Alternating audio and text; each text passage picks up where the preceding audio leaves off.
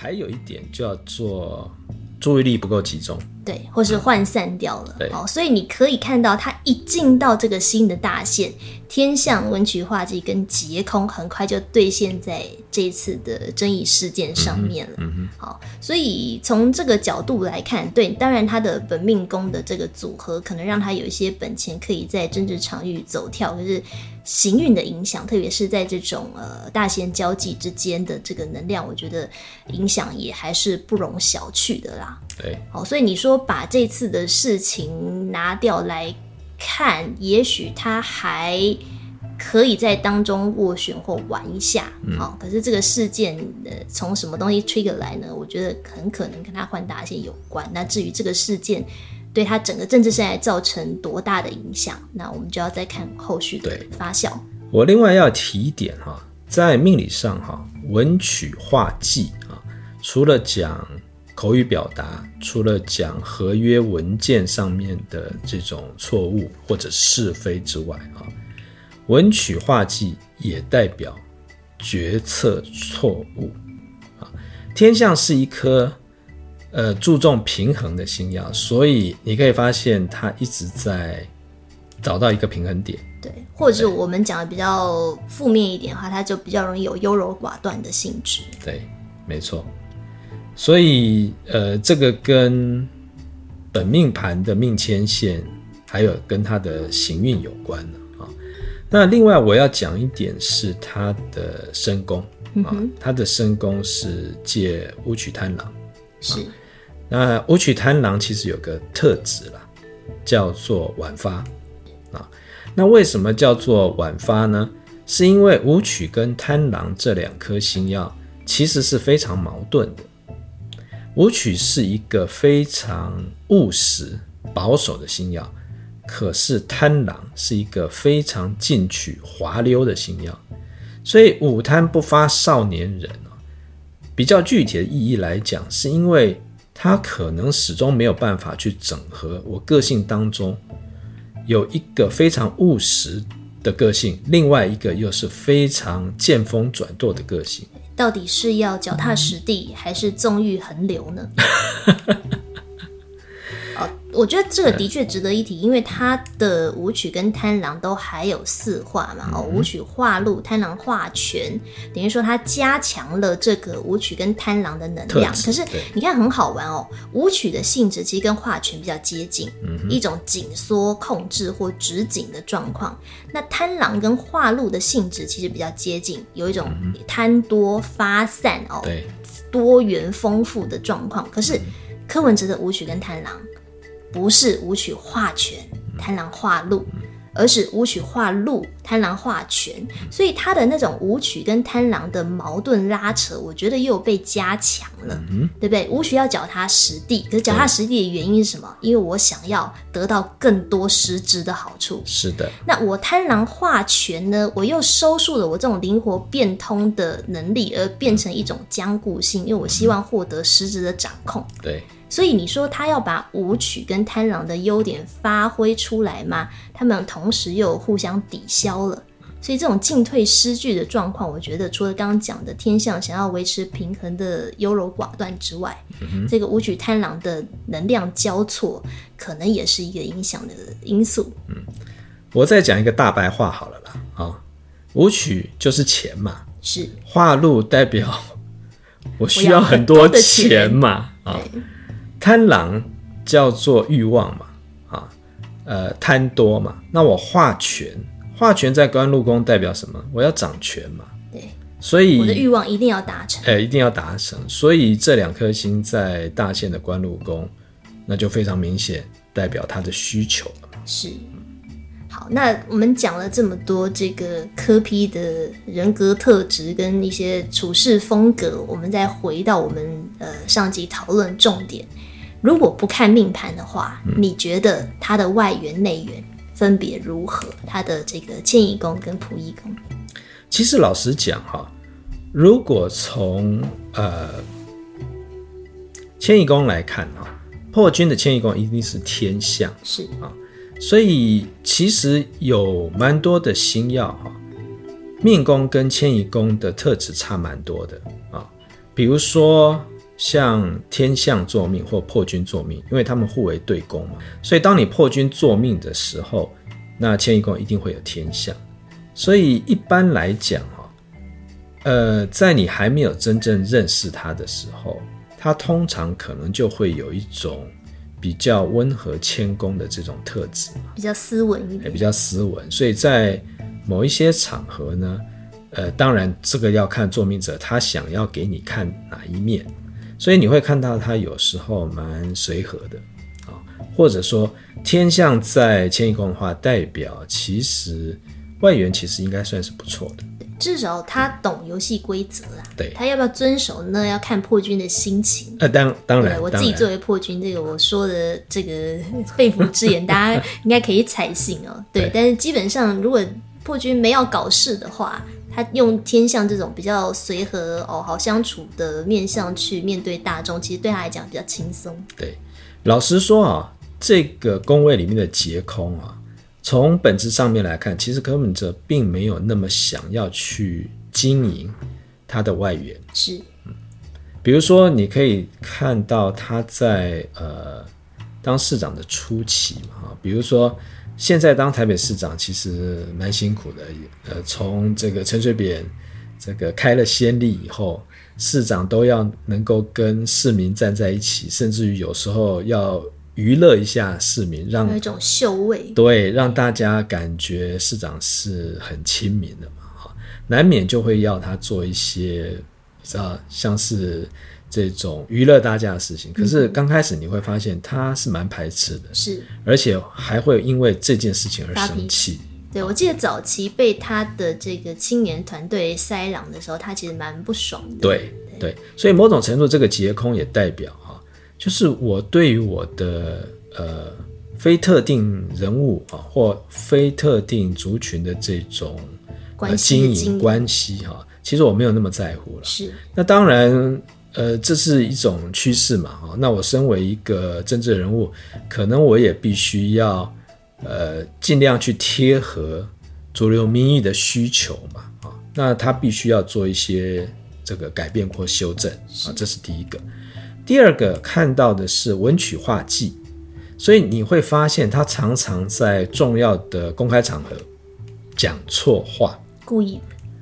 你说他故意的也好，你说他这个无心、呃、无心插柳柳成枝也好，啊，我觉得这个文曲化忌其实常常看得到了，是。啊，在不对的场合讲了不对的话，是那就代充分代表文曲画技这种沟通上面的落差跟失误。的确了，我觉得如果不看命盘来看柯文哲的外援，我不会说他是那种外援很好、很漂亮、讨喜的类型，嗯、对吧？他跟马英九那种天生，至少在他在他这个、嗯、呃名声走下坡之前，他的那种站出来就很讨喜，是很不一样的。当然，那你要说柯文哲的魅力是什么？我觉得是反差萌。对，好，第一个，大家对于这种专业人士，其实有一个刻板印象在那一边嘛，好，医生啦、律师啊、法官，应该是一个严肃的，哦，或者是比较呃生人勿近的角色，哦，可是这个阿北呢，显然又在某一些面相上非常的贴近年轻人，他有他一个很纯真可爱的面相。那你要说这是雅斯伯格的呃后遗症，不是后遗症，雅斯伯格的特色可能也是吧。哦，可是我觉得从这个他的这种专业角色跟他孩子气的某一些行为举止来看，反差萌可能是一个吸睛的点。那你说这样的反差讨喜吗？Depends。好、哦，那另外一个我们不能忘记的是，柯文哲的声量叠加很大一部分来自神队友的助攻。嗯哼，对，我们等一下看他仆役宫，可能也有看到类似，对，看到这个相吻合的迹象哦。对，他跟王世坚之间的过招，显然帮他在外援上面做了蛮多的加分啦。对，哦，他们俩就像讲相声一样了，一个吹一个逗，一个呃呃，这个叫什么捧哏？对对对，所以两个都需要对方了。对，所以他，我觉得他的外援好，不是典型的外援好。嗯、我记得我的这个政治线的前辈曾经就讲过，说他访过这么多的政治人物哦，就没有一个从来没碰过一个像柯文哲一样这么奇怪的。对，我觉得这个奇怪这件事情哈，其实要从几个面向来看，因为双星组合本来个性就多变。呃，比较多元性，层次比较多，对，或者说你可以说它比较复杂，是因为这些星都是他个性的一部分。什么时候会冒出哪一颗星的特质，有时候连他自己可能都不知道啊。那你看命宫有这个廉贞破军，身宫有武曲贪狼，那么廉贞破军的对宫又有天相文曲，这几颗星其实会互相影响的。那我要特别一提的哈。呃，你会发现，在柯文哲的从政过程当中，哈，呃，到了某一个时期，哈，嗅味非常的浓厚，浓厚啊，甚至于后来参加了延上啊。老实讲啊，一般的政治人物在那个场合，要么觉得浑身不自在，要么就觉得排斥嘛，啊。可是看起来，他好像蛮如鱼得水的，是。原因我觉得也在于他的身宫有一颗星叫做贪狼，好玩。贪狼第一个哈，呃，最重要的特质是什么？贪狼的价值观就是人生就是一场秀，而我就是要在我的人生舞台，甚至于别人的人生舞台上面，我要主秀。所以贪狼这种需要舞台的特质是非常非常强烈的，而且不要忘了他的官禄宫还有一颗星叫做天姚。嗯哼，天姚这颗星呢，非常适合放在演艺人员身上。没错，因为呃，你要进到演艺呃演艺界了哈，演艺圈通常要有两颗星，一颗是贪狼，要么就要有天姚。事实上，我们在演艺界的很多名人身上都可以发现这样子的特质。那至于他要表演什么，那可能就跟他的命身宫主星有关了。但天姚这个星，我补充一下，天姚这个星，他的表演欲望非常的强烈。他的桃花倒不是说我希望别人都要喜欢我，嗯、那个可能比较偏向红鸾。对啊，天姚比较像是我希望我要被看见，闪闪发光。所以你看到他的官禄宫，我们讲说官禄宫，呃，除了看一个人的职业、呃职业选择之外，也跟他做事的手法有关嘛。嗯哼。哦，所以贪狼加上天姚，在柯文哲的官禄宫，嗅味十足，可能迟早的事情。是，对对。所以这些呃命生宫的星曜、命牵线的星曜，其实造成了他非常多变而且复杂的个性。对，那我觉得迁移宫的结空啦，嗯，其实也是一个让外人看不清楚或看不懂它的呃影响因子，嗯哼，对不对？因为呃，我们讲说结空，它有一点像。接触不良的电话线啊，模模糊糊的。有时候你觉得你懂柯文哲了，有时候觉得嗯，好像不是这样。所以这种结空的哦，他的对外关系上面时有时无，或是不是很稳定，不是很好掌握的特性，又在他刚刚的这么多颗主星互相影响的性格底下，再蒙上了一层磨砂玻璃。嗯哼，对，所以的确他是。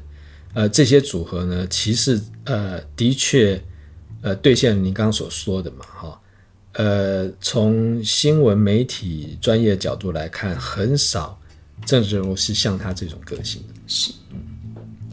那如果再看到他的内援，如果不看命盘的话，嗯，你觉得他跟这个团队下属的关系好吗？我觉得不能说不好。毕竟他也组了一个党嘛，是，那也有这些呃非常死忠的粉丝啊，呃，这个一路不断的在支持他，嗯。可是你说从整体的结构性来讲，我觉得他的粉丝比较像是这种跟随他的倡议啦，就是当然政治人物总是要有一些倡议能力嘛。那这个倡议能力能不能变成实质的选票？那那就要看你这个创呃，你这个不是创意哦，倡议它能不能变成一种实际的作为，或者是呃可以执行的政策？否则永远都是有梦最美。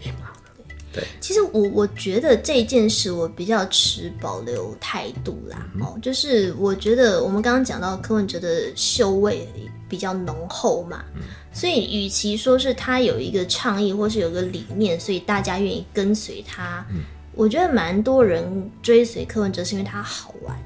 他有趣，嗯，哦，所以他比较像是娱乐业的从业人员，某种程度来说，对，的确啊，你我记得，呃，那时候选市长的时候。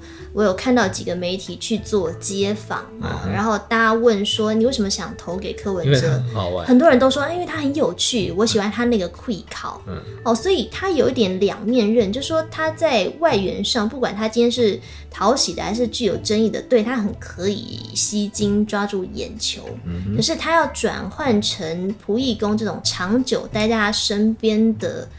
人们的时候，它就有点难度了，因为你必须要一直维持都这么好玩的状态，否则你当初吸引人的点很容易就消失了。对，这里哈，我要特别来讲一下哈，呃，星耀的结构。如果你是破军坐命，你的仆役宫一定会有巨门，是，那代表什么意思呢？就是破军坐命的人，通常跟朋友之间的关系其实错综复杂，因为不能说错综复杂了，非常纠结。嗯，破军是一颗非常注重情感的星曜，破军属水嘛，是。可是它的这种注重情感，跟其他属水的星曜，比如说天象啊、太阴啊、天同啊，其实都不太一样。破军的情感其实是全面性的，包含呃家人。我们讲说他是六亲的这个、啊、六亲之主，对，对所以包括家人啊、孩子啊、父母啊、是啊夫妻、伴侣、对朋友，朋友都算。对，那呃，他重视朋友，他他重视朋友吗？我相信会啦，他是重视的。可是巨门在的地方，通常代表是非很多嘛，是啊，所以你看哈，他在市长担任市长初期了。他的一级主管可能跟他常常就会有冲突嘛，甚至于常常走马换将嘛，是对不对？甚至于有一些就这个离职之后关系就开始交恶了。对，对这个的确很常发生在我们这些破军作命的人身上。我觉得当然啦，破军本身呃个性里面有一个。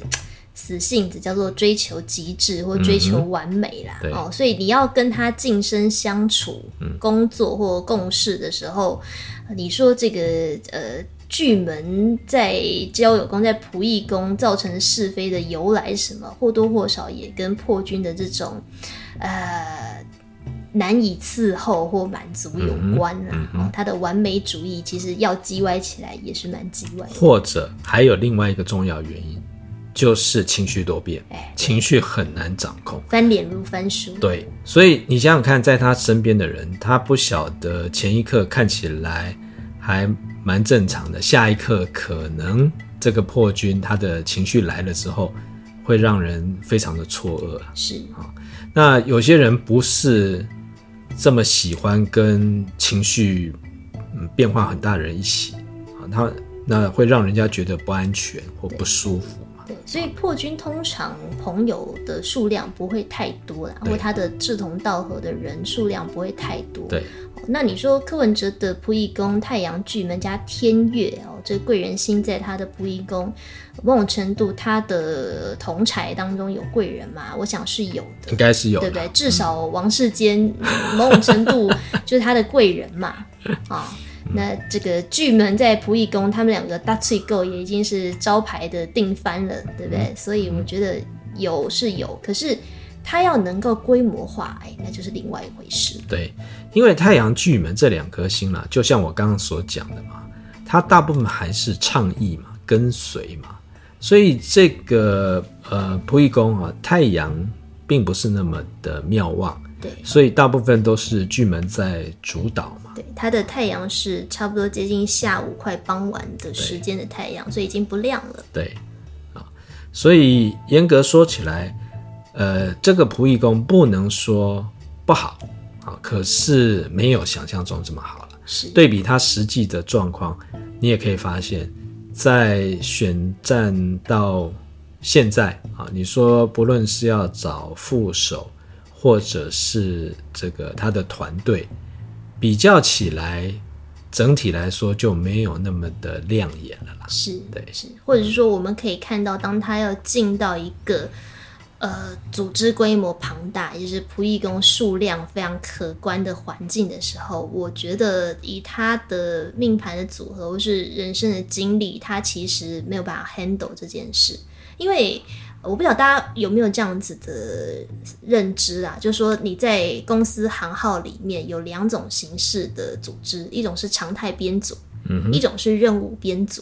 对，好，任务编组就说，你这个专案完成之后就解编了，嗯哼，团队就散了，所以我们可以因为一个共同的目标要达成而凑合在一起。对，比方说，呃，拍电影就是一个很典型的任务编组嘛。对，导演他其实不会有一个固定的班底，每一次都跟这些人合作。对，对，那你说柯文哲在做外科医师的时候，是不是比较倾向任务编组？我相信是。嗯，所以你从短短期之内，他要去跟仆役工的这些同侪下属合作来看，应该没有问题。嗯，可是时间一拉长，规模一放大的时候，他的短板可能就就被暴露出来了。嗯哼，我觉得还有另外一个跟行运有关的哈。如果你看他目前所走的这个大线哈，大线的仆役工其实是火星啦。是啊，那火星单手其实也代表。他其实根本管不住他的团队了，是。啊，他的团队只要一冒火，他这个注重天象平衡性的特质就会跑出来了，是。啊，所以这个我觉得也是在未来的这个选战当中。可能他必须要特别留意的地方。的确，特别是哦，上一个大限，二零一四开始到二零二三，他的交友宫其实廉贞化落、破军化权，嗯，这个战斗力算是蛮充足的。嗯，所以一下子有这么大的一个落差，嗯，哦，突然降到一个煞星单手的位置，我觉得那就好像你的团队整个被掏空的感觉。所以我猜他这段时间那种被。背叛或遗弃的感受应该蛮强烈的。对，even 别人不是刻意或是有意要这个抛弃他，可是这种突然之间你的团队的支持或者是呃战斗力下降，可能会还蛮有感的。对，对没错。那。呃，同样啦，我们如果看一下他过去二十年的行运哦，你从三十六岁到五十五岁这过去二十年，嗯，呃，他的大限的命宫分别是这个呃紫薇有化科。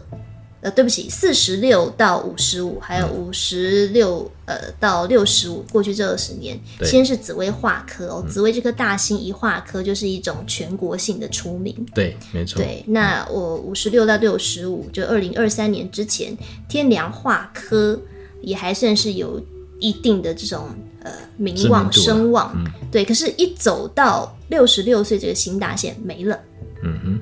所以我我觉得可能应该这样讲。呃，他的本命盘的迁移宫其实没有很漂亮，嗯哼。可是过去二十年的行运命宫的化科，把他的名气撑起来了。只是一走完这个运，嗯哼，他的神仙教母的魔法就在过了午夜十二点之后突然退去了。对，我可能会这样诠释。当然，从运势的角度来看，呃，都可以这样诠释了啊。可是不妨仔细想一想，为什么会造成？这种现象，嗯哼，那当然也有可能，在过去你顺风顺水，或者是呃因缘际际会取得了某些资源的时候，你有没有做一个很长远的布局或规划？是，还是呃你在上一个大限天机天良，反正就是一种机遇战嘛，啊、真的是聪明外显的这个十年，对。啊，而且。这个呃打机遇战嘛啊，那机遇还不错的时候，那就还不错。那机遇如果不好的时候，本身如果缺乏掌控或主导力的时候，那某种程度就会兑现现在必须要仰人鼻息了。是的，当然了，呃，作为作为破军，我也要这个自攻一下哦。嗯、破军向来杀破狼，向来都是擅长攻城略地、不擅长守城的一颗主心哦。是，所以你说他要做一个政坛的常青树，这本来就不是他的强项。呃，对，没有错。可是在这个时候呢，你可能就要找到一个你信任而且可以跟你长久工作的人，去把你的短板补足嘛。其实有，只是他们合不了。对，我们 我们等一下回过头来看侯友谊命盘的时候，其实我觉得他们两个还算蛮互补的。嗯、哦，不过有时候照镜子是这样嘛，嗯、你会有时候会看到自己讨厌的地方，对对，被照出来。比方说你鼻子上有一颗痘痘，嗯、不照镜子没事，一照你就特别的痛恨他。嗯，没错。好，这一集就先讲到这里，我们下次继续喽。